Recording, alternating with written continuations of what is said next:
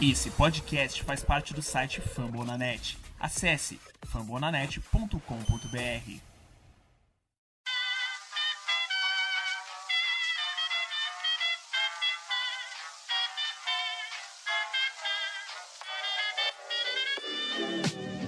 Mais uma rebatida forte. E ela tá fora daqui!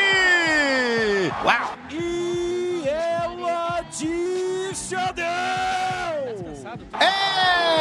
Home run! Aquele abraço!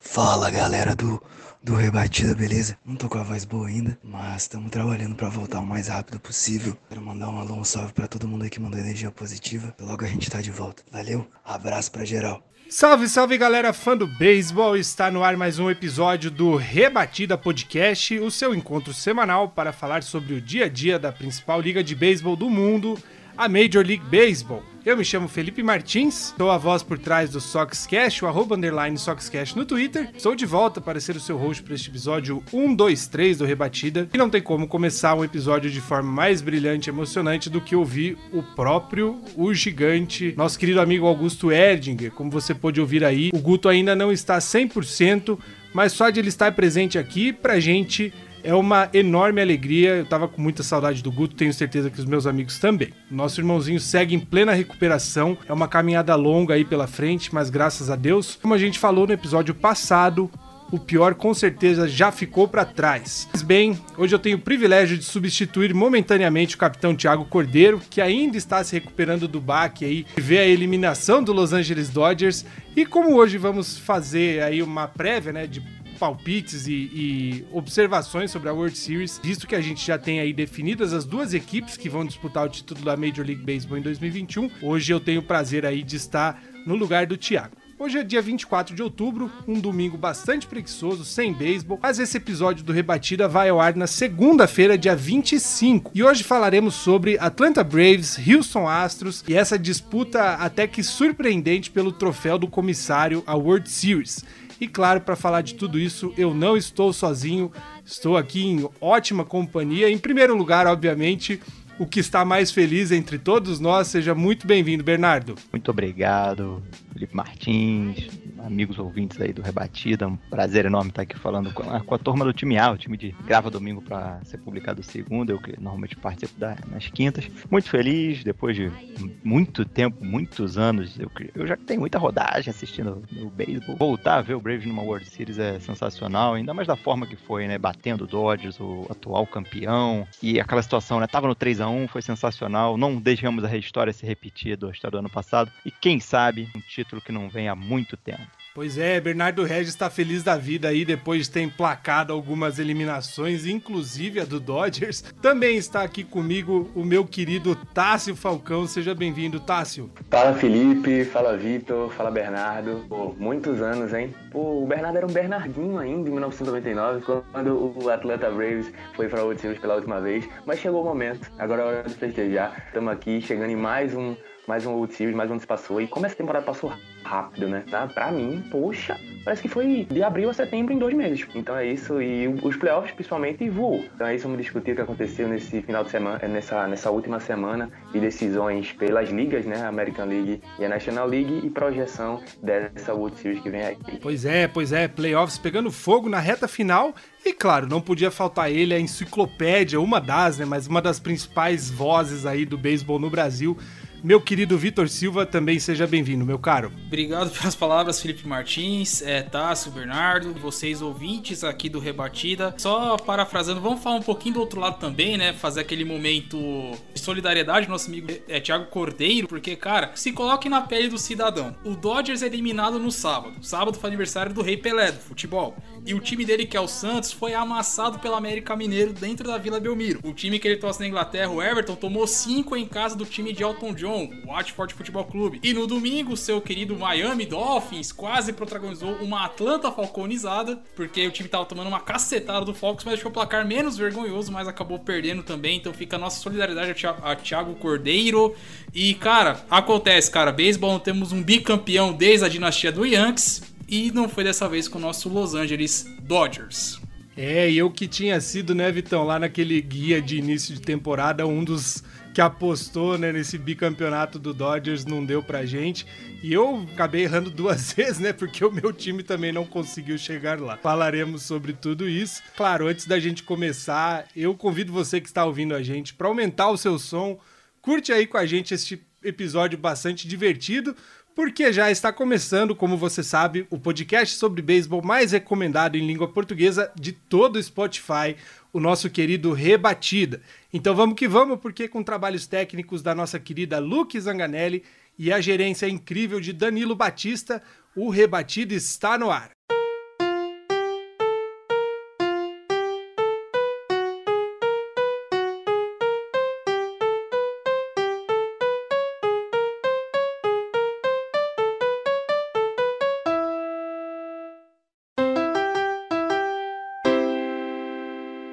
Lembrando que o Rebatida Podcast é uma produção da família Fambonanet, um gigantesco hub de cobertura esportiva em português. São dezenas de projetos, mais exatamente sete dezenas de projetos, tanto sobre beisebol, futebol americano, hockey e basquete, feito por gente que é apaixonada por esporte, que acompanha o dia a dia dos times, dá as palpitadas lá, coisa de qualidade. No beisebol nós temos projetos de 17 franquias e, enfim, sempre com espaço para crescer mais ainda. Se você puder e quiser, por favor, entre no site fambonanet.com.br, lá na aba da MLB, a Major League Baseball, procure lá o podcast do seu time, mas não deixe, claro, de ouvir o dos outros times também, porque é sempre a gente se empenha muito para fazer esses produtos. E caso você não encontre o seu time lá, fica o convite aberto para que você venha integrar a equipe do Rebatida Podcast e dos podcasts sobre Major League Baseball.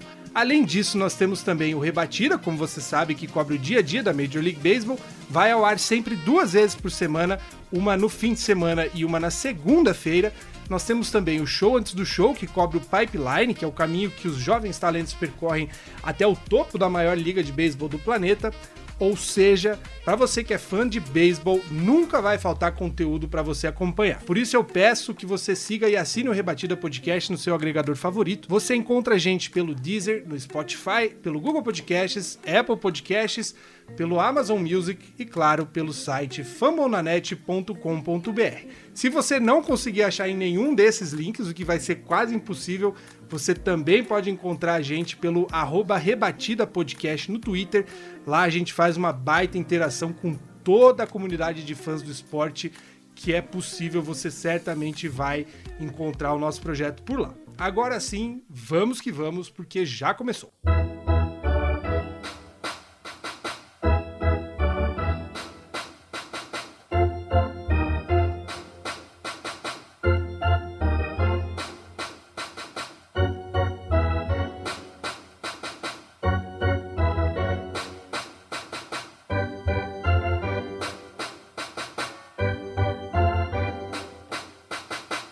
bem, senhores Tássio, Vitor e Bernardo Regis, finalmente temos definida a finalíssima da Major League Baseball, Houston Astros e Atlanta Braves. Já foi aí confronto de playoff nos anos 2000 e, enfim, bastante expectativa. A gente passou uma temporada longa Muita gente lá no começo até apostava, né, que poderíamos ter uma boa série entre, não sei se alguém apostou diretamente numa final entre os dois, mas tanto Braves quanto Astros eram times muito bem cotados para chegar nos playoffs pelo menos. Passou a temporada, principalmente o Braves deu aí sinais de que talvez não conseguisse, não fosse tão simples assim. Houston voou boa parte da temporada. Quando começam os playoffs, o Braves começa a crescer assustadoramente e Houston quase não consegue chegar se não fosse o tropeço e o apagão do Boston Red Sox, talvez a história fosse diferente, mas o fato é que está definida aí essa série. Enfim, a gente tem bastante coisa para comentar, mas rapidamente eu queria ouvir de cada um aí dos três o que, que a gente pode esperar, né, de, de cara sobre essa série antes da gente entrar nos pormenores.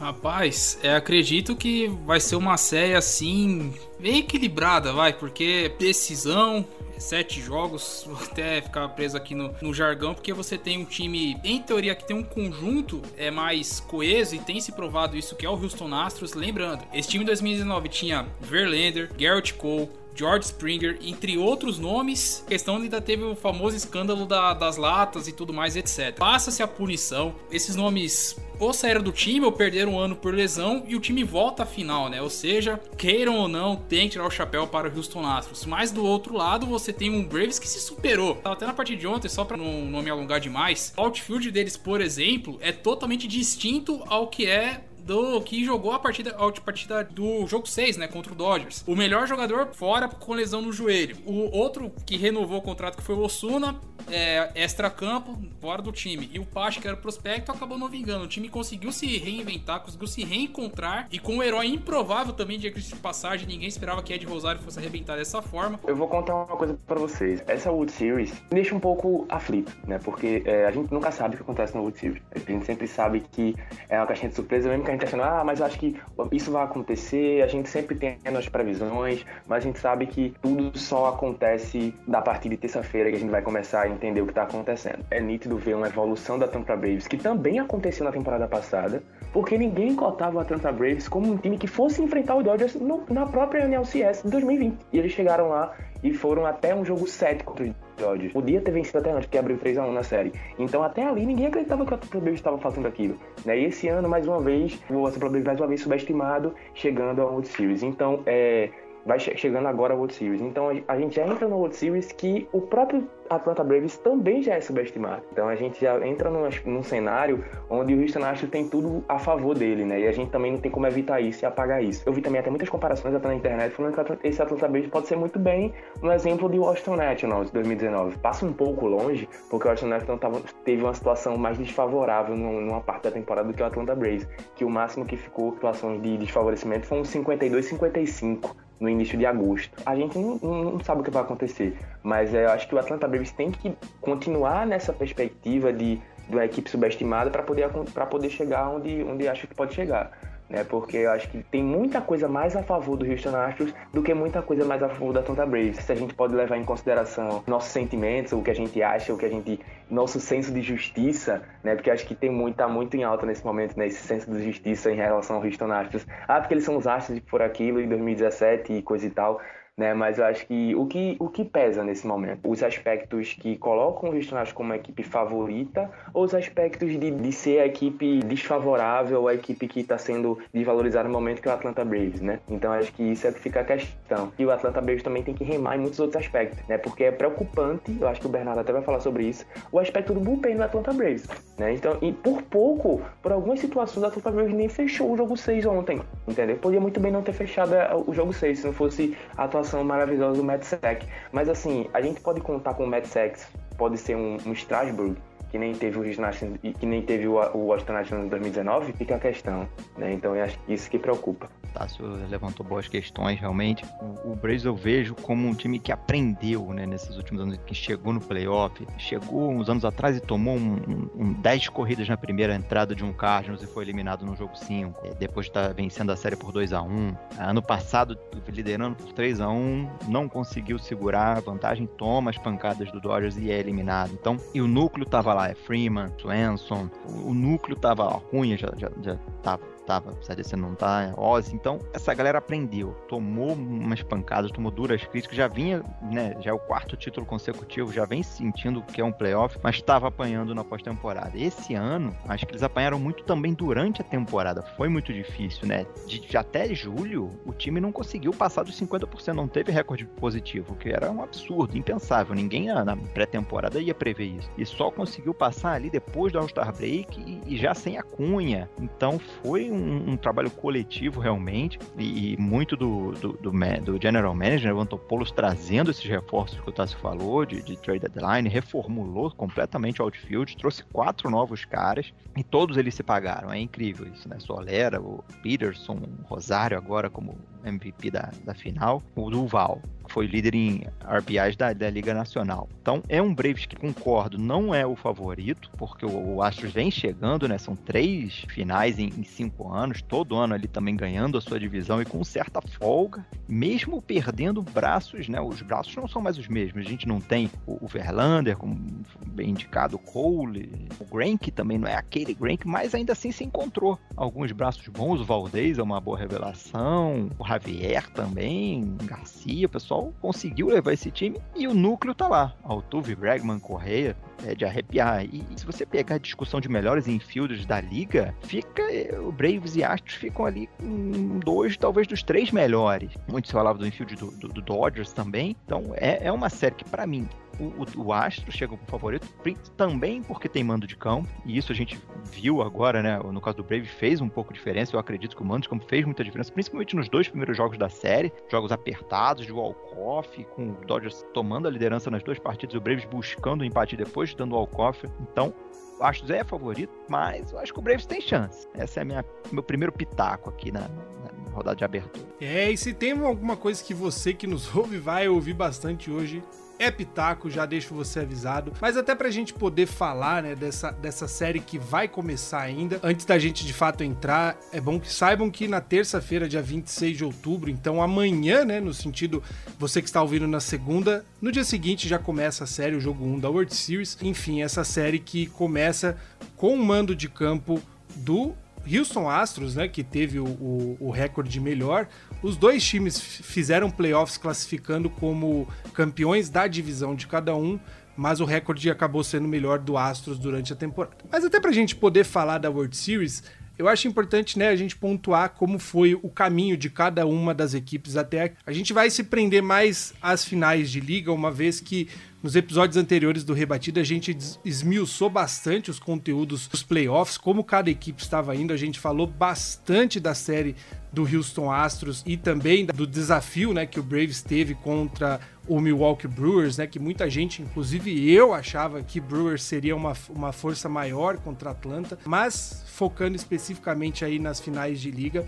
Primeiro com o Houston Astros, fez uma série aí de jogos, de seis jogos contra o Boston Red Sox.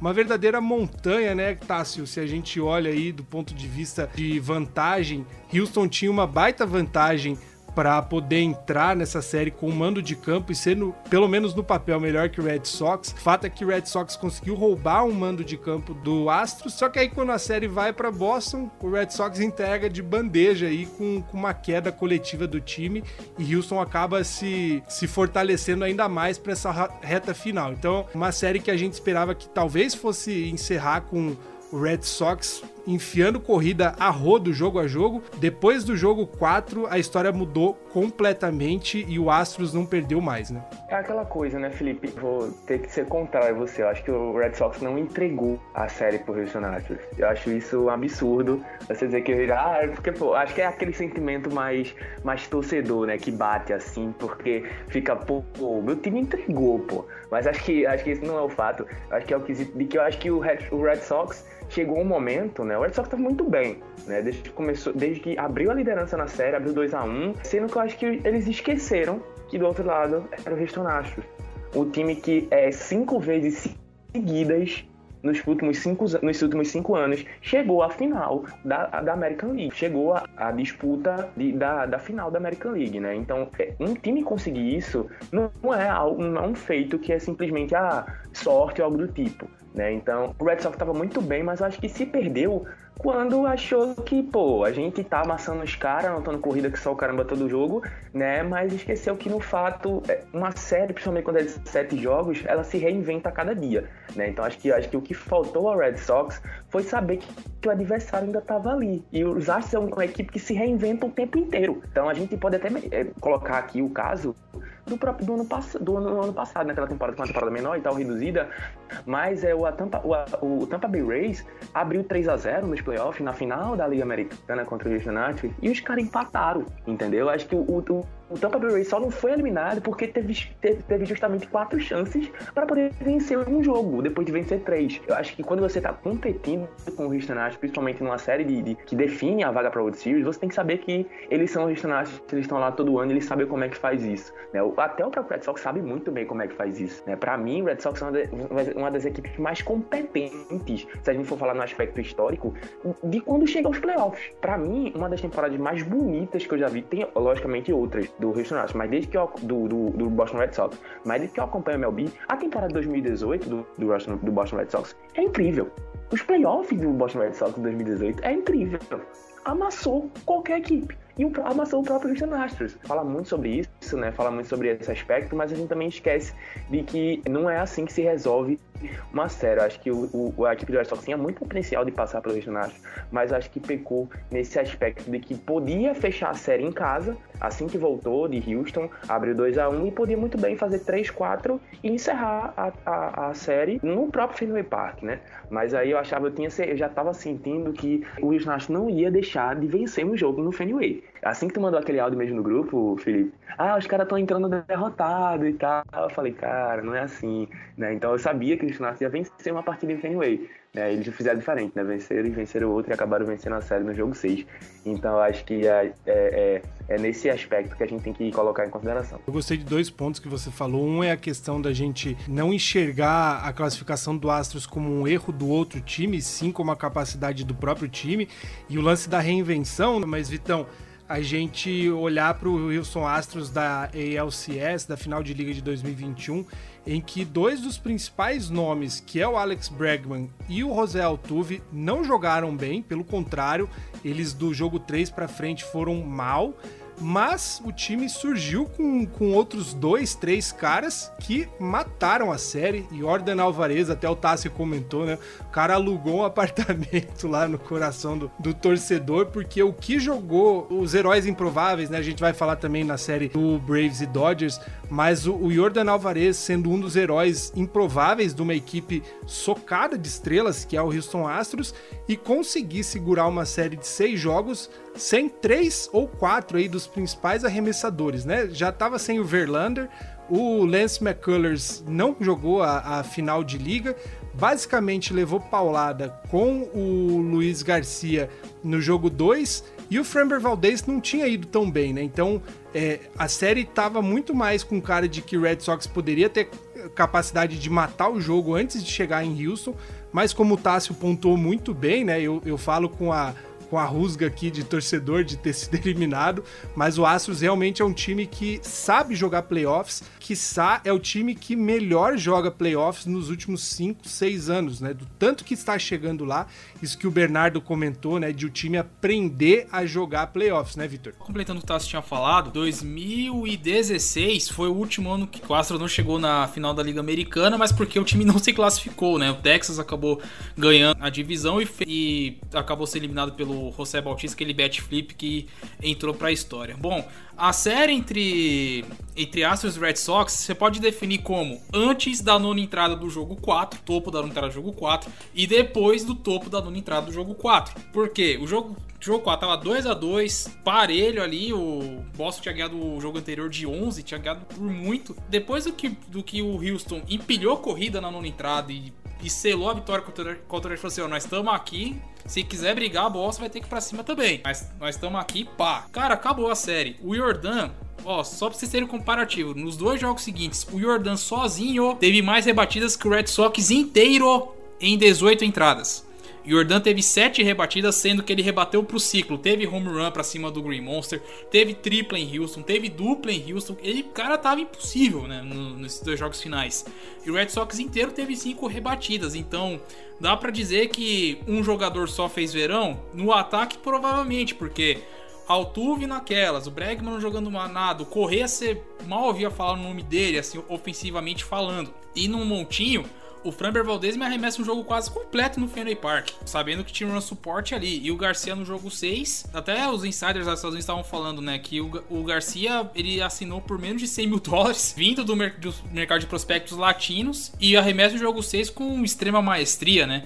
Você pode. Quase que no-hitter ou jogo perfeito até a terceira ou quarta entrada, né? E você pode pensar do outro lado do Cora, ah, tirou o Yovaldi muito cedo. Não sei, não dá pra cravar porque são decisões ali que tá valendo a tua temporada. Então, Houston fez valer pro, com elenco porque a gente já, já tinha citado aqui o elenco mais jovem, com menos assim cancha do que o, o time que chegou na, na World Series de, de 17 e 19 e repetiu a dose. É mérito total do, do Houston Astros, sim. Fez frente, mostrou. Vou dizer os jargões aqui, apesar que o horário até pode permitir, mas eu vou, vou me conter aqui. Mas mostrou o base e falou assim: ó, a gente tá aqui, nós somos o time aqui a ser batido, então ó, vem para cima aqui se você quiser é, resolver a parada. E o time se impôs e, e matou a série, né? E com nomes assim de uma molecada que pode levar esse time manter né, essa, essa constância do Houston Astros, porque cinco finais de ligas americanas seguidas não é para qualquer um. Pois é, e aí até já entrando um pouco na final da Liga Nacional, né, Bernardo? Até para te ouvir um pouco sobre os times da Liga Americana,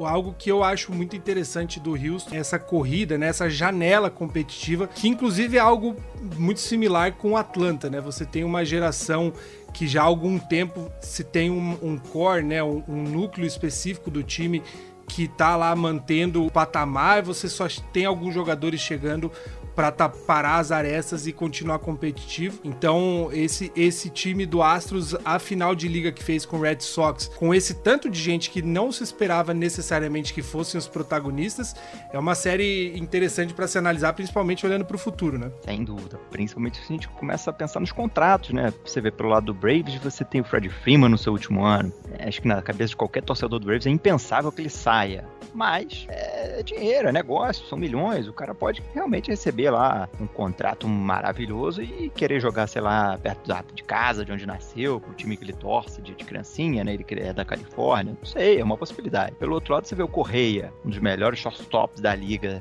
em termos de ataque e defesa, ele faz as duas coisas muito bem. Também, último ano, nomes que carregam né, as suas franquias, por mais que o Correia né, tenha aqueles altos e baixos na temporada regular, nos playoffs, mas é, é, um nome. Tem outros caras ali que podem estar, no, no, não no último, mas quem sabe, né, no penúltimo ano, não sabe se volta. Teve a, a, questão lá que o Houston também ficou muito marcado pelo escândalo. Então, alguns jogadores que saíram de lá, hum, acho que até saíram para fugir um pouco dessa, dessa onda, dessa. Porque o Houston ficou meio que o time odiado. Acho que quase todo mundo vai torcer pro Braves nessa final. O pessoal não esquece da, da, da, da lata de lixo. Por mais que a gente saiba que o time é bom, tem talento, mas deu aquela trapaceada. E um time ruim que fosse trapacear não chegaria lá. Tá? Essa é a minha opinião. Acho que um time ruim não conseguiria fazer o que o Houston fez, é, roubando ou não. Então, o time é bom, sempre foi bom, teve grandes braços, bela lineup. Não acho que é uma lineup tão completa quanto a do Braves. A gente acho que tem uns caras ali que 7, 8, a parte final não é tão completa assim, mas é, é playoff. Chegaram lá e uma vez que você tá na final, não importa. Você vai ter heróis improváveis, vai ter jogo sendo decidido por Walkoff, por um cara que você não espera, vai ter aquela, vai ter um, um erro de alguém que é muito bom. A gente viu o Corey Seager, né? Não deram erro, mas a bola passou embaixo da luva dele acontece. Então, acho que o Houston tá nessa janela, acho que tá mais pro fim da janela do que o Braves. Acho que o Braves ainda tem ali mais uns dois aninhos, e principalmente porque renovou com a Cunha, com Ozzy, que são. O Riley ainda tem alguns anos de, de, de, arbitragem. Então, é um núcleo que é mais jovem. O do Braves é mais jovem. Acho que ainda tem, vai ter mais oportunidades, como essa do Houston. E o Houston pode ser que seja a última, talvez a penúltima. Então, já ganharam, já sentiram o gostinho, vão querer mais. Mas o Braves pode estar tá vindo com mais sede. Pois é, a gente tem essa disputa aí, então, de falar de fato da NLCS. Mas outro ponto interessante, né, Bernardo? E aí, já falando de fato para tua competição também. A gente tem, fora os nomes em campo também, uma outra história legal se tratando de Houston Astros, né? Você comentou muito da questão do escândalo, que naturalmente a gente precisa pautar, né? Embora eu seja do time que nem você, que é impossível fazer o que o Astros faz sendo ruim, não é meramente o ano que roubou, mas pontualmente e especificamente 2021, um ano que todo mundo estava olhando para o Houston Astros. Teve técnico novo assumindo a bronca e o que o Dusty Baker fez aí entrando para a história como um dos, sei lá, 10 managers da história a ser campeão nas duas ligas, né? Tanto na Liga Americana como na Liga Nacional. Um baita trabalho realizado pelo Dusty Baker em conseguir fazer essa manutenção e esse manuseio do elenco, principalmente com essa questão polêmica toda da punição, né? Com certeza. E eu acho que pegaram um, um, um, veterano, um cara que é boa praça, mas que sabe ser rígido, sabe controlar ego, sabe controlar elenco. Desse Baker, que foi manager do, do Barry Bonds naqueles tempos. Então o cara sabe o que, que é comandar um, um Giants com, aquele, com aqueles escândalos, vai, não vai, o cara, o cara tomando intentional walk, tomando bolada. Tinha seus egos. E depois, um cara que pegou um Cubs, aquele Cubs da, da maldição do, do Harry Potter. Também era um, um time que não chegava longe. Quando chegou, teve todo aquele escândalo. Quer dizer, tem, tem um currículo, não é só de como jogador, ele como manager já passou por situações difíceis, digamos assim, de, de manejar não só elenco, como empresa, psicológico. O cara, quando tá, na, tá no comando, ele precisa blindar os seus jogadores. Não importa se teve escândalo, se tem lesão, o cara tem que botar os nove ali e os nove tem que jogar bem, tem que estar tá focados no jogo. Eu acho que o Dusty Baker consegue fazer isso. Nunca foi campeão, uma marca assim que fica, né? Todo, muito se cobra e, e muito se, se, questionava ele nos anos de Nationals, que ele tinha já bons jogadores e não conseguiu fazer o Nationals decolar. O, o Cubs foi aqui, aquela história do Harry Potter, maldição, isso pesou. Então é um cara que, que consegue manejar bem, conseguiu novamente, já estava lá no Houston do ano passado chegou dois anos, chegando agora na, numa final, chegando perto. Pode, pode ganhar, mas se não ganhar, também vai estar em boas mãos, porque o Snitker é um cara que tem 40 anos de franquia Braves, já passou por treinador, já foi treinador de, de terceira base, foi treinador de vários times de minors, então são dois dos mais veteranos e, e, e para todo mundo que gosta daquele beisebol das estatísticas, do livro, vamos seguir aqui o que, que as tendências estão dizendo, a gente tem dois treinadores old school, na, na raiz mesmo, os caras sessentões, setentões aí, beirando nunca foram campeões, chegaram aí a, a, a final com mérito e, e, sabendo manejar elenco. O Dusty Baker, porque tem essas estrelas, tem esse elenco e tem um escândalo, e, e o, o, o Snitker, porque teve muitas lesões, teve um, três, digamos, formações diferentes de outfield, perde seu melhor jogador, o, o Acunha, tem que encarar a questão do Ozuna, que é, não, não foi só lesão, tem escândalo, agressão, isso tudo entra na,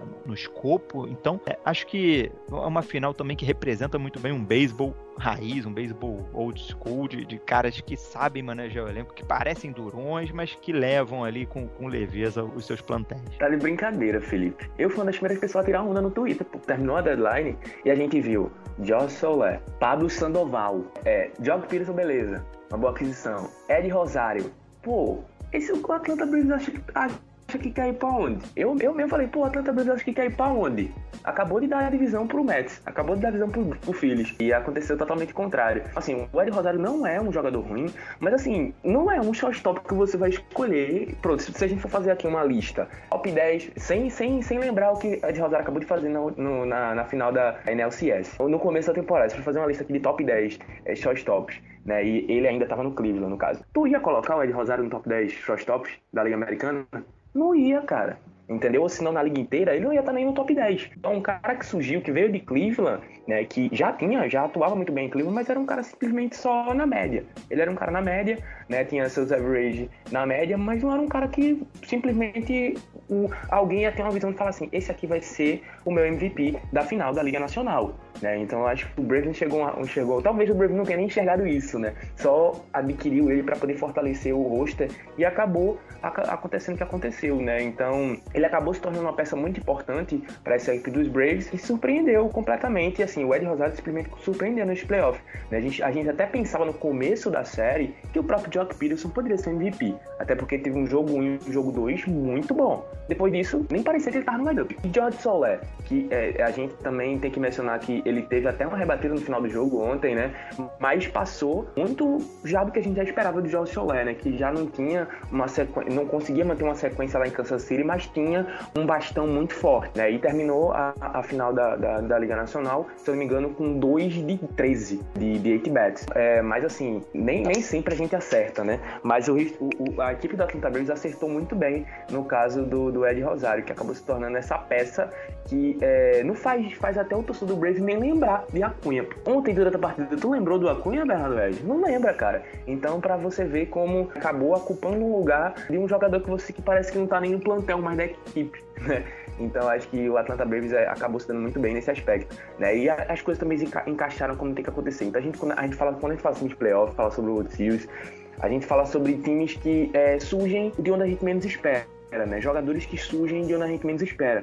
No ano passado, o próprio é, Randy Arozarena, pô, do, do, do, Tampa Bay Rays, né? A gente não esperava que ele ia, acontecer o que aconteceu e ele acabou sendo né, é, o, o, MVP na, na, final do. Então sempre acontece jogadores é, que surgem assim. Então acho que nos, nos, próximos anos a gente tem que fazer uma, é, uma, uma, projeção de quem a gente acha que vai ser o jogador que vai estourar e vai explodir nessa, nessa reta final. Né? Então acho que para isso o, o Atlanta Braves teve essa vantagem. E um bom jogo coletivo, né, Vitor? O Braves, diferente do Astros, precisou ganhar apenas um jogo fora, né, para garantir o fechamento da série em casa, né? Então ganha os dois primeiros em Atlanta, perde o terceiro em Los Angeles, ganha o quarto jogo em Los Angeles, perde o, o quinto, mas volta para casa podendo ganhar, perder, aliás, né, um jogo mas precisando de uma única vitória para garantir. E o jogo coletivo do Braves frente ao plantel caríssimo do Los Angeles Dodgers, extremamente hypado, funcionou suficiente, né, Vitor? A gente imaginava que esse elenco do Dodgers fosse quase assim comprado, não intencionalmente, né? O que o torcedor não não entenda errado, mas quase que comprou o título do tanto de gente cara que trouxe aquele modus operandi do New York Yankees, né, de comprar, trazer os melhores jogadores disponíveis para ganhar o título. O Dodgers estava nesse caminho, uma rotação espetacular que só ficou melhor ainda na, na, no fechamento da janela com o Max Scherzer. Trouxe aí peças de profundidade. Tinha o Cole Hamels ali meio escondido, mas tinha também o Duffy, que veio do Royals. Enfim, era um time redondo que estava pronto para jogar esses playoffs mais uma vez. Mas me parece, né, olhando pelo menos estatisticamente falando, olhando os resultados, que o momento do Braves e do coletivo de Rios de, de Atlanta foi o que acabou prevalecendo, né, Vitor? É, prevaleceu o time que tava numa, numa guinada maior, né? Que lembra, lembrando, só recapitulando aqui, se o Braves faz 4 a 0 não seria surpresa nenhuma, porque o Braves ganhou as duas em casa, como você já tinha dito, porém o terceiro jogo, o time tava ganhando e com a autoridade do Dodgers em Los Angeles, estava 5 a 2 até a parte baixa da oitava entrada. Que aí foi quando o Dodgers virou e, e ganhou uma sobrevida. Só que o Atlanta estava melhor nessa série. Porque assim, do Dodgers, você não pode reclamar que o time não tentou. Fez a sua parte, pegou os melhores nomes, que lembrando, o Scherzer ele não foi primeiro pro Dodgers. Ele ia pro Padres. Só que por causa de questão contratual, o Dodgers foi lá, atravessou a negociação e o Scherzer optou por ir jogar nos Angeles Dodgers, levando o Trey Turner junto, aquelas negociações todas, etc. Você não pode dizer que o Dodgers não tentou. Você pode reclamar do manejamento da do corpo de arremessadores do Brian, do Dave Roberts, né? Por exemplo, era pro, o Mad Max era para arremessar o jogo 6. Por fadiga, né, no braço, ele acabou ficando fora e entrou o Walker Buehler com 3 dias de descanso, por exemplo. Então essas coisas você pode questionar pelo lado de, de gerenciamento do Dodgers. Só que isso fica a cargo, não é o assunto para agora. O assunto agora é Atlanta. E Atlanta, só complementando assim a questão do coletivo e das peças que, que vieram, é, o time no playoff como um todo teve 12 home runs. Mais a metade foram jogadores que vieram às trocas. Jock Tuber, Aaron Duval, que era do Brave passado, aí jogou, iniciou a temporada em Miami o Braves foi lá e pegou ele de volta, por exemplo. O Ed Rosário que dispensa qualquer é, comentário. É um time que tá guinando no momento certo, nessa que é a verdade. Encontrou o Austin Riley no meio da tempo, no, durante a temporada, que era um prospecto que se esperava muito dele quando subiu. Aí teve aquela pequena regressão e esse ano já se firmou com um dos bons nomes da, de terceira base. Vai ser um dos nomes que vão ser mais é, caçados no Fantasy. Podem guardar esse nome aí, Austin Riley. O Swanson, pick número 1, um, shortstop, tem sido uma, uma peça boa, mais defensivamente, né, no ataque. Não sei se é aquela visão de cara que foi pick 1 que você, você sempre espera muito dele, mas é um cara que não compromete ali faz arroz com feijão com maestria. Ozzy Alves tem segurado as pontas e, claro, para mim o principal jogador do time, que o Bernardo falando de jogadores que estão naquele last dance, né, que é o Fred Freeman, né? Que a gente fica muito feliz por ver um cara que pegou o final daquela geração do, do Braves, né, com Tipper Jones e companhia. Ele, ele, era, ele era garoto em 2011, quando o time teve aquele colapso brutal que acabou eliminando, que acabou tirando o Braves, passou por todo o processo de reconstrução que o Braves carou e hoje tá colhendo os frutos, né? Bateu na trava no passado passado, depois do, daquele 3 a 1 Agora chega na World Series e você vê que a engrenagem tá rodando, mesmo perdendo a cunha, mesmo com reformas no, no outfield, não encontrando um catcher até a volta do Travis Darno. Foi muita, muita coisa que o Braves passou. E tem mais uma também, né? Que a gente esqueceu de mencionar. Sem o pitcher Mike Soroka, né? Que tem dom de Aquiles e que não atuou 2020 também ficou fora 2021. Então, time que se, que se achou, que se encontrou e por isso que eu falo, esse Braves vai dar muito trabalho contra o Houston Astros e o, o time tá redondinho. Antes de encerrar este primeiro episódio, já falamos muito, muito das finais de liga, mas para ouvir o Bernardo, né, que é de fato a parte interessada, uma breve observação aí sobre o que foi essa ALCS do ponto de vista de quem estava angustiado, né, Bernardo, com essa, esse reencontro e uma série que, por, por algum momento, pelo menos, muito torcedor do Braves olhou e falou: caramba, vai acontecer de novo esse, essa virada do Dodgers mas no fim deu certo, o Braves prevaleceu para alegria de muita gente. O Braves vai representar a Liga Nacional na World Series, Bernardo Regis. Muito torcedor deu aquela tremida esse jogo 3 que o Vitão falou. O Braves 5 a 2 para fazer um 3 a 0 encaminhar de repente para uma varrida. E aí o Bullpen dá aquela entrega da Luke Jackson e, e que entregaram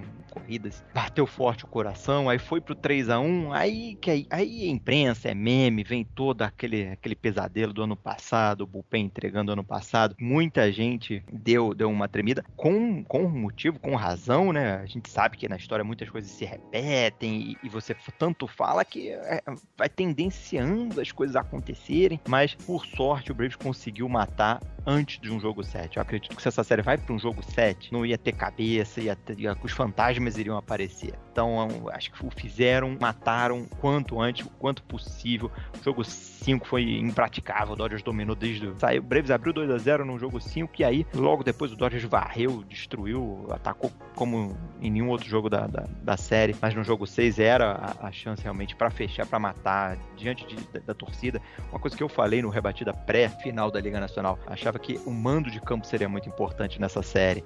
Eu apostei num 4 a 2 e foi um 4 a 2 é, confiando no, nos, nos abridores do, do, Braves, que Freeman teve, do Freed teve uma belíssima atuação no, no, na sua primeira partida. Anderson jogou demais também, apesar de ter dois starts curtos. Mas eu acho que a torcida, quem assistiu os jogos, viu como a torcida do Braves cresce naquele momento que o pitcher tá pressionada, ela pressiona junto, faz o machadinho, canta, venha o manager pro campo, faz a substituição, apaga a luz, todo mundo acende o celular, fica aquele caldeirão. O True Park é um, é um caldeirão, principalmente em playoff, jogo apertado decisivo. Acho que a sentiu que, que tinha que fazer o papel dela e fez, favoreceu demais. É, foi, foi um, o décimo jogador ali em campo e ajudou demais. Foi, foi sensacional, fico arrepiado só de, de falar, de relembrar. E acredito que isso vai acontecer nos três jogos. Acho que a série não, não acaba em varrida, afinal, então teremos três jogos em Atlanta seguidos, são, serão muito importantes nessa, nessa World Series, que, que é um formato, que é o mesmo formato da, das finais, é o 2-3-2, é um, é um formato que se você faz o, o, o, o, o Red Sox fez lá na final, se você rouba o mando de campo, você vai com uma boa vantagem de, quem sabe, né, conseguir três vitórias em casa seguidas. É difícil, é difícil, mas era um bom cenário que o, que o Red Sox conseguiu, coisa que o, o Braves, né, impediu o Dodgers. O Braves fez o 2 a 0 segurou os dois jogos em casa, depois foi lá beliscou uma vitória fora para matar em casa. Esse formato 2-2 te dá essas possibilidades. Eu acho que o Braves tem chance pelo jogo coletivo. Também no, no naquele batida pré-final, eu falei, o Braves não tem mais aquelas super estrelas como tinha, né? Vão sair rebatendo o solo home runs como era o Ozuna, como era o, o, o Acunha. E Tacho, não tô sentindo falta do Acunha, apesar dele estar fazendo, ele estava fazendo uma temporada de MVP até se machucar. Era um dos candidatos ali com o Bryce Harper, com o Soto. Era um, você pegava as casas de aposta, ela tava com números para MVP. Se machucou e o Brave sabia que não ia conseguir trazer um cara para suprir ele. Ah, mesmo que fosse Chris Bryant, mesmo que fosse Antônio Rizzo, ninguém ia conseguir substituir o Acunha, um jogador. E quanto o Polos fez, trouxe, vai, trouxe quatro outfielders. Cara, desses quatro somados a gente consegue tirar um Acunha. Essa foi a, a a, a, expectativa e, e, deu certo. Você pega os números dos quatro, dá uma cunha, dá mais que uma cunha. Então, foi um tacada de match. Óbvio, a gente fala agora porque deu certo, né? Mas acho que até por isso ele trouxe quatro. Porque vai que um não dá certo, vai que dois não dá certo. Se dois dos quatro derem certo, tá bom, né? Então, acho que esse foi o pensamento. Por sorte, os quatro jogaram muito bem. O Peterson destruiu na série contra o Milwaukee. O Rosário destruiu agora na série contra o Dodgers. Quem sabe o, o Soler, ou, ou algum outro nome destrói contra o, o Astros.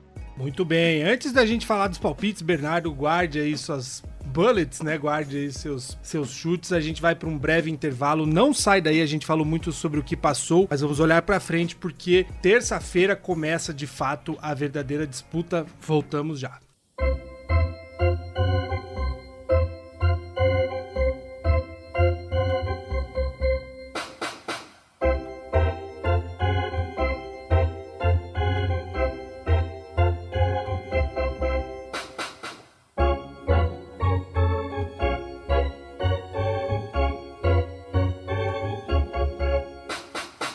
Muito bem, começando aqui o segundo e último bloco deste programa, um pouquinho mais longo, claro, porque o assunto rende e rende bastante. Afinal, são os dois melhores times de 2021, as duas equipes finalistas aí da World Series. A gente falou no começo do episódio o que poderíamos esperar dessa série, que naturalmente é uma série de sete jogos, mas acaba assim que alguém ganhar quatro. Então, pulando aqui já para um segundo ponto que a gente se propôs a falar neste segundo bloco, que são os pontos fortes e fracos de cada uma das equipes a gente já teve a oportunidade de analisar bastante aí em seis jogos de final de liga, tanto nacional quanto americana, o que cada um tem de melhor e o que cada um tem de problema e de sinais de alerta. Eu já quero começar direto com o Bernardo, que já estava nessa toada, de dizer aí na sua visão o que, que a gente pode destacar desse time do Atlanta, mas eu gostaria que você pontuasse aí também do Houston, que é o seu grande rival nesse próximo desafio. Começando por Atlanta, eu vou manter a, a minha opinião numa prévia pré-final de Liga Nacional. Acho que o ponto forte é esse jogo coletivo. A gente sabe que pode sair um home run, pode sair sequência de rebatidas de qualquer parte da lineup. A gente tem ali do 1 ao 8 jogadores que, por exemplo, o infield, todo mundo bateu mais de 27 home runs. O Swanson bateu 27, Ozzy, Freeman e Riley mais de 30. A gente tem os outfielders com potência e aproveitamento. O aproveitamento nem é tanto, né? Não sei o Rosário agora que destruiu, mas muita potência também. Peters pode explodir a qualquer momento. Duval foi líder em, em RBIs. Acho que é um jogo mais coletivo, apesar de que só surgiram alguns solo shots, alguns home runs individuais, né? De, de um homem em base que, carregaram bem nessa série contra o Dodgers. Mas eu acho que o ponto positivo é esse ataque coletivamente tem funcionado. Todo jogo tem alguém ali que bate um home run, que impulsiona uma corrida importante. A, a defesa também é boa, sólida, tem alguns Golden Gloves ali. E a rotação, acho que a rotação foi sólida. O Freed, o Anderson e o, o, Morton foram nomes importantíssimos, porque quando você começa o jogo bem, você zera o seu adversário, toma só uma ou duas corridas, você dá a chance do seu ataque assumir o placar, aparecer. Diferente daquele Fultz que tomou 10 corridas numa primeira entrada. Então, quando você tem uma rotação que deixa o seu time no jogo no começo, nas primeiras entradas, vai dando a confiança, vai tirando aquele nervosismo, acho que a rotação é um ponto forte também. E aí o ponto fraco é o bullpen. Apesar de que a gente teve boas performances, o Madsen que teve excelente último jogo da série, vem jogando praticamente todos os jogos, mas é um cara que já deu algumas entregadas no passado. Jackson também foi a melhor temporada dele, impressionante. Todo o Braves Topcast eu elogiava o, o Luke Jackson todo mês, mas é sabendo que ele podia entregar e entregou agora na final, realmente. Quase, quase entregou tudo. O Martin também, tem, tem algum. O Minter, Minter já foi fechador, agora tá jogando ali sexta, sétima entrada entrada. Por quê? Porque já entregou muito jogo. Então é um bullpen que pode estar numa noite inspirada e fechar vários, várias innings em branco, mas também pode espalhar a farofa de, de entregar uma liderança de 5 a 2 na oitava entrada. São capazes de tudo. Esse ponto fraco para mim. E virando para o time da Liga Nacional, acredito que o ponto forte de Houston também é o ataque, um ataque já sólido. Por mais que não tenha jogado bem coletivamente, cara, a gente não pode desprezar o Tuve, Bregman, Correia. Esses caras pegam eles no Fantasy. Eu, tive Correia e Bregman no meu Fantasy esse ano. Então o Brantley também tem muito contato. E cadê o, o, Álvares, né? O Jordan Álvares, que, é a vantagem, entre aspas, da Liga Americana, ter um DH. Então já é um, é, uma, é um bastão a mais que você paga ali, que você joga o ano inteiro. Então é um ataque muito bom. E para mim, um, um, ponto fraco fica ali nesse, nessa rotação, um bullpen que não vão, é capaz de entregar jogos já desde o começo. Já começa mal, a gente viu ali o Garcia tomando sei lá quantas corridas do, do, do, Red Sox no começo do jogo. Tem ali alguns jogadores, um Grank, um Odorizzi, que já são veteranos, são calejados, mas que são capazes de entregar paçoca lá no começo de partida. Então, para mim, o ataque é muito bom, Agora, o, o, os braços, eu fico com uma pulga um pouco atrás da orelha desses braços de Houston. Pois é, eu, eu como alguém que acompanhou de perto essa série entre Houston e Red Sox, vou concordar aqui e até para já deixar meu, minha visão sobre pontos fortes e fracos, eu assino com, com o relator, né? Eu, eu acompanho o Bernardo porque de fato o ponto fraco de Houston está numa rotação, Vitor, que de cara já teremos aí o duelo entre Charlie Morton, que é alguém que durante o ano foi muito bem. O Charlie Morton acabou surpreendendo muita gente, né? Porque ninguém sabia se, se dava para esperar bons números do Morton e pelo menos por fantasy, né? Eu tive ele em uma das ligas rendeu ponto a rodo e vai enfrentar o Framber Valdez, que vem de dois jogos não tão bons quanto poderia ter feito, foi melhor durante a temporada, mas a final de Liga Americana deixou a desejar porque durou muito menos, mas é um, um jogador que consegue fazer, né, induzir que os rebatedores joguem para bolas rasteiras, né? Então acaba controlando bem o jogo. Será que é suficiente isso para segurar o ataque do Braves, Vitor? Eu fico com um pouco com o pé atrás, né? Porque o Bernardo bem colocou, né? O corpo de arremessadores do Houston Astros ele é bastante inconstante. Foi citado que também o time fez troca, foi, foi buscar braços, né, para o restante da temporada. E um dos braços que não está jogando bem, por exemplo, é o, é o de Iemi Garcia, que está com ERA, é, resumindo, nas cucuias nos playoffs. Então, o cara que você já fica com o pé atrás. É claro, a rotação você tem o Framber Valdez, que vem de um momento muito bom. A gente já falou anteriormente que ele fez no Fenway Park. Porém, a gente não sabe qual Framber Valdez vai estar no jogo 1.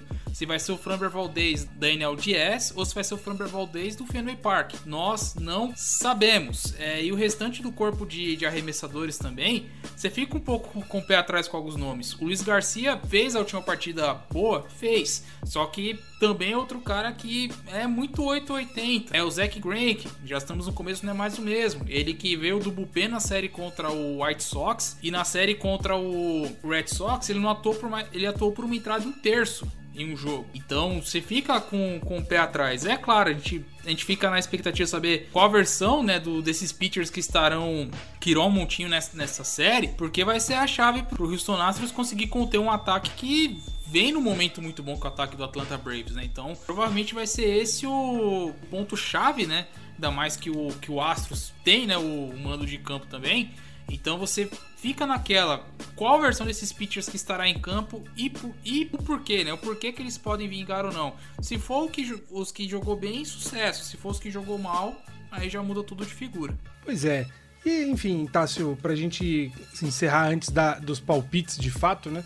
o, o site da Major League Baseball fez uma comparação setor a setor entre as, as equipes, né? Entre Houston e Atlanta, mas eu queria me atentar especificamente à rotação, porque é provável, inclusive, que Lance McCullers continue de fora, né? Por, pelo menos por hora ainda não teve uma palavra oficial se ele está ou não neste elenco para a disputa da World Series. Então a gente basicamente vai ver o Houston com a mesma posse de rotação que teve contra o Boston Red Sox, que pelo menos até um, um, momento em que a série teve a, a, virada, era uma rotação que cansou demais o bullpen, então o Bernardo pontuou aí essa dificuldade do bullpen de Atlanta, né, de segurar jogos, mas o que a gente viu na final de Liga Americana é que Houston precisou muito cedo recorrer ao bullpen. Então, numa série de, de sete jogos em que o ataque do Atlanta está num momento muito quente, com pelo menos esses quatro nomes, né, ou pelo menos dois deles, é, e Austin Riley também rebatendo bem, Freeman em bom momento, talvez essa vantagem que Braves leva para arremessadores, me parece que quando chega no momento de World Series é o que esse, essa profundidade de elenco e, esse, e essa dominância que Braves teve uma, um pouco mais de facilidade durante a temporada com alguns nomes, talvez isso desequilibre um pouco na World Series, né? Sem dúvidas. Acho que o que a gente, quando a gente fala sobre esse aspecto, principalmente de rotação, que é muito importante, você tem um cara que consegue levar a 5, 6 entradas, 7 entradas, fazer um, como a gente fala de quality start, né? Que é a partir de, depois de 5. Então, se você consegue ter um cara desse, né, é fundamental, você, você pode é, ter uma vantagem de vencer e sair na frente em qualquer, em qualquer série. A gente fala, com, a gente fala sobre, sobre esse aspecto, principalmente do bullpen dos Astros, né, que conseguiu lidar muito bem, mesmo com, com as situações da rotação, do conseguir se manter consistente e, e principalmente por falta do Lance McCullers e é, esse aspecto, conseguir pelo menos dar conta de algumas coisas e pelo menos é, saber socorrer na hora que tem que socorrer, que é um pouco mais que a gente não consegue confiar nos Braves. Então a gente já a gente já olha para um aspecto tipo assim, se Anderson não conseguir carregar pelo menos cinco entradas, e o Max o Max Fried não conseguir carregar mais de cinco entradas, né? Então já fica mais aquela situação de que o que vai ser da safety da sétima e da oitava, né? E até da última entrada, quando vem o Will Smith, que a rotação vai ser fundamental nessa série. Vai ser fundamental. A gente tá atacando num ponto. É o que vai decidir, né? Então acho que no final a gente sempre fala, ah, mas o bullpen entregou em tal momento, ah, mas aconteceu isso e aquilo. Mas é, tudo isso acontece de acordo com, é, com a sequência no que, de quem vai iniciar o jogo né, de como quem vai iniciar o jogo. A gente viu uma boa atuação do Framber Valdez no jogo lá é, no Fenway, né? Algo que até não era nem esperado. É essas noites, né, desses jogadores que vão decidir o que vai acontecer. Né? Então acho que se o Fambro Valdez tiver outra noite como teve aquela lá em Fenway, eu acho que já é um, o, a, a, equipe do, do Atlanta pode ter dificuldade. Então é algo muito impreciso. A gente não, não tem, a gente faz as nossas previsões, a gente fala o que é algo que pode acontecer, o que não pode, mas é, o que me preocupa muito é o aspecto, principalmente, de como o, o Atlanta Braves vai lidar se acontecer isso. Do Ian Anderson não conseguir tomar conta de, de cinco entradas no mínimo, de Max Fried não conseguir tomar conta de cinco entradas no mínimo, é o que a gente coloca em questão, né? Acho que é, o Houston já, já fez esse é, sofrimento assim de lidar mais tarde, mais cedo com, com o bullpen em partidas que teve é, dificuldades com seus, é, com seus abridores e a gente não viu isso tanto com o Atlanta Braves, né? né? Então é, essa é a questão. Né? Acho que parte disso aí. Tássio, antes da gente encerrar, então, para já puxar o barco, seu palpite aí para essa World Series, em quantos jogos, quem leva, sem ficar em cima do muro. Não, não, aqui, aqui, aqui já trabalho. E na minha opinião, Houston Astros em 7. É isso aí. Bernardo Regis, antes que você se angustie muito aí com os comentários, seu palpite em quantos jogos, quem leva, primeiro, no seu caso a gente pode falar, né? Primeiro com clubismo, depois sem clubismo clubismo, sem clubismo, é um só, é tudo misturado, é, é, todas as opiniões clubistas são embasadas tecnicamente, estatística, em tudo que a gente viu aí nos últimos jogos e na temporada. Gostaria de declarar que eu acertei o palpite do, da série contra o Milwaukee, eu falei que ia ser 3x1, foi 3x1 pro Braves, acertou. Fui o único que apostou no Braves aqui na, na, na, na rebatida, que falei que ia ser 4x2, foi 4x2 contra o Dodgers. Então gostaria que meu palpite final também fosse certeiro. Quero evitar esse drama de um jogo 7, tá, Falcão? Por mim, acabava um 4x1 ali em Atlanta, festa em casa, mas eu acho que vai ser um 4x2 Atlanta Braves, ganhando em Houston, para depois sair, fazer, pegar um, um, um, torear lá, pegar um, comer um churrasco texano lá. 4x2 break. Vitor Silva fechando aí a nossa palpitada. Eu, eu também, né? Mas enfim, antes, Vitor, o que, que você acha que vai dar Braves? Vai conseguir segurar o Astros? Bom, é, vamos lá. Eu já tinha falado em abril, brincando, e acabou virando uma verdade, né? Que times varridos em casa pelo meu Orioles 2021 não são confiáveis. Red Sox já dançou. Ou seja, Houston Astros, te cuida, viu? Abra o olho. Eu vou ser um pouquinho mais ousado. Braves em 5. Fechei. Para não dizer que eu que eu sou do contra, eu vou palpitar aqui com mais expectativa do que necessariamente razão. Eu vou chutar um Braves em 5 também, porque eu quero esperar que esse time vai segurar Houston Astros com folga, a folga que outros talvez não tiveram, mas eu acho que o bom momento de, de Atlanta Braves vai segurar. E eu espero, Bernardo, que dessa vez o meu palpite acerte, né? Porque eu da, da, da divisão, pelo menos, eu chutei uma varrida de Milwaukee, chutei errado pra caramba. Tomara que todos nós, fãs do Braves, quem tá torcendo contra o Astros, a gente vai conseguir fazer a energia positiva e botar esse título na Georgia. Agora o Bernardo foi baixo, hein? Todos que odeiam os Astros chamou. Não, chamou. Não, não, não falei que odeio, eu não falei que odeio. Falei que tô, tô torcendo contra. Se, se, se chegou ao nível de ódio, aí é outra coisa.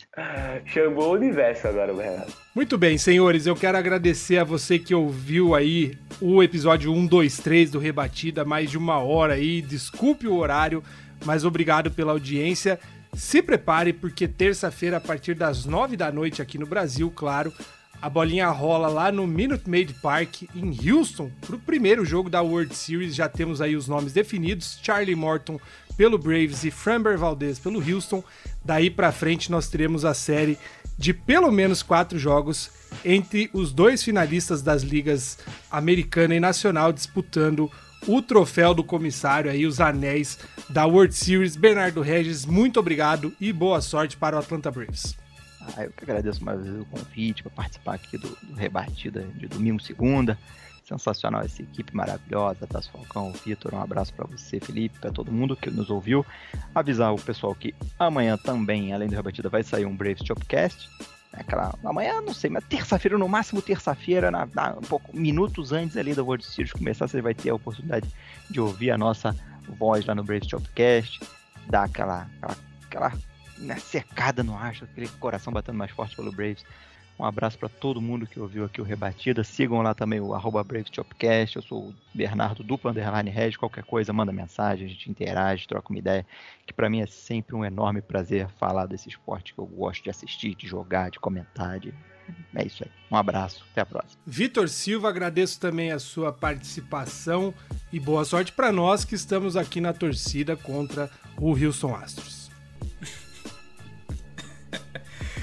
Como gosto de dizer, todo episódio, prazer inenarrável, né? Gravar aqui com vocês. É agradecer ao Bernardo, ao Bernardo por ter atendido o nosso convite. Tá assim o Falcão que estamos gravando aqui todos os episódios quando tem, né? Aqui no Domingão. E agradecer também ao Felipe Martins por conduzir este episódio com toda a maestria.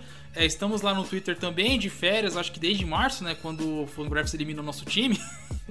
Mas brincadeiras à parte, tá lá, vamos interagir, porque chegamos na decisão do beisebol e a World Series é coisa de maluco, galera. Então, se você ainda chegou aqui, principalmente você que chegou aqui por curiosidade, ainda não conhece esse esporte, dê uma chance porque playoff, ainda mais agora na decisão do campeonato, é outra coisa, é outra atmosfera. Então, entre na vibe, né, vamos parafrasear aqui os mais, a galera mais jovem, e se delicie com esse esporte, porque depois, amigo, é só em fevereiro, é só em março com a pré-temporada. Então, aproveitem bastante, abraços a todos e nos vemos numa próxima. Em último, porém não menos importante, pelo contrário, Tássio Falcão, meu querido, prazerzão gravar com você. Um grande abraço também, muito obrigado. Oh, que é isso, Felipe. É um prazer, pô. A gente, quando a gente grava Rebatida, eu falo isso toda semana. É, a gente não percebe, pô. Passou uma hora e quinze de programa aqui, a gente conversando e falando sobre a World Series e a gente nem percebe o que tempo passando, né? Mas é isso aí. Obrigado, Felipe. Obrigado, Bernardo. Obrigado, Vitor. Né, que está aqui com a gente toda semana. É, o pessoal siga aí né, a gente nas redes sociais, na Rebatida, é, podcast no Twitter, que a gente está fazendo a cobertura de, dessa pós-temporada inteira, desde que começou lá no Twitter, os perfis também. E outra coisa, a Premiere amanhã do Break do Shopcast, se sair primeiro que a Rebatida, lascou, hein? Porque aí vai roubar o audiência todo do rebatido. Então, Lucky, prepara o horário certinho e o rebatido tem que sair antes do, do Brave Shop Chest, tá? então é isso, um abraço e até semana que vem. Valeu, pessoal. Eu também agradeço aqui, principalmente a oportunidade, e mando um abraço pro meu querido amigo Thiago Cordeiro pela abertura aqui de estar tá conduzindo esse programa e estar junto com pessoas tão incríveis e tão felizes como Tássio e Vitor. Bernardo eu já conheço de sempre, que vez em outra visita a gente lá, mas os dois rapazes, sempre uma alegria. A gente fica por aqui, mas o beisebol de World Series está apenas começando. Um grande abraço para você. Voltamos ainda essa semana com mais beisebol. Valeu!